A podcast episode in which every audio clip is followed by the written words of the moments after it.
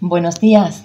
En esta mañana quiero compartir con vosotros un versículo que se encuentra en Génesis capítulo 4, versículo 7.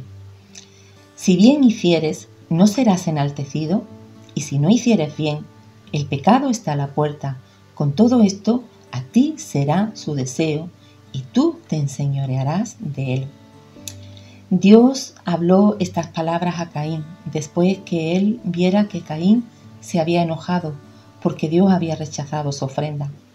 Caín, en lugar de responder con una actitud arrepentida y un deseo de cambiar, respondió con enojo celoso y amargura hacia su hermano. Dios que conoce el corazón vio que el enojo de Caín estaba aumentando hasta un punto peligroso. Y Dios habla con Caín, animándole y advirtiéndole y vemos que Dios le dice, si bien hicieres, ¿no será enaltecido?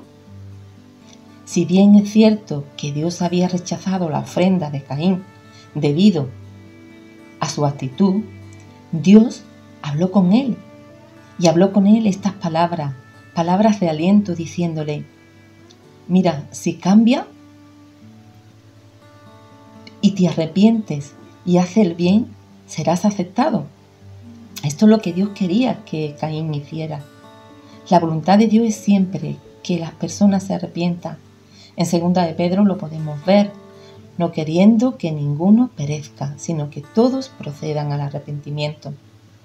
Si Caín hubiese reaccionado apropiadamente al rechazo de Dios, su enojo se había convertido en tristeza, que según Dios produce arrepentimiento. Luego podemos ver que Dios le dice también y si no hiciera bien, el pecado está a la puerta.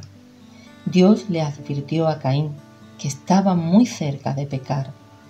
El pecado empieza con nuestra actitud, con nuestra actitud interior en nuestra mente. Y le dice, mira, a ti será su deseo y tú te enseñorearás de él. Dios le advirtió a Caín que si continuaba por el camino al pecado, el pecado se convertiría en su amo y él se convertiría en su esclavo.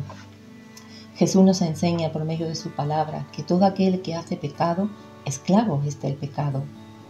El pecado es comparado con la esclavitud porque nos atrapa en, en comportamientos negativos que destruye incluso nuestra vida física y, como no, espiritualmente. Atendamos a las advertencias de Dios y no demos lugar al orgullo, porque el orgullo solo nos va a llevar a pecar, nos va a llevar a pecar contra Dios. Seamos humildes. Y si nos hemos equivocado y si hemos pecado, reconozcámoslo, arrepintiéndonos y volviéndonos a Dios.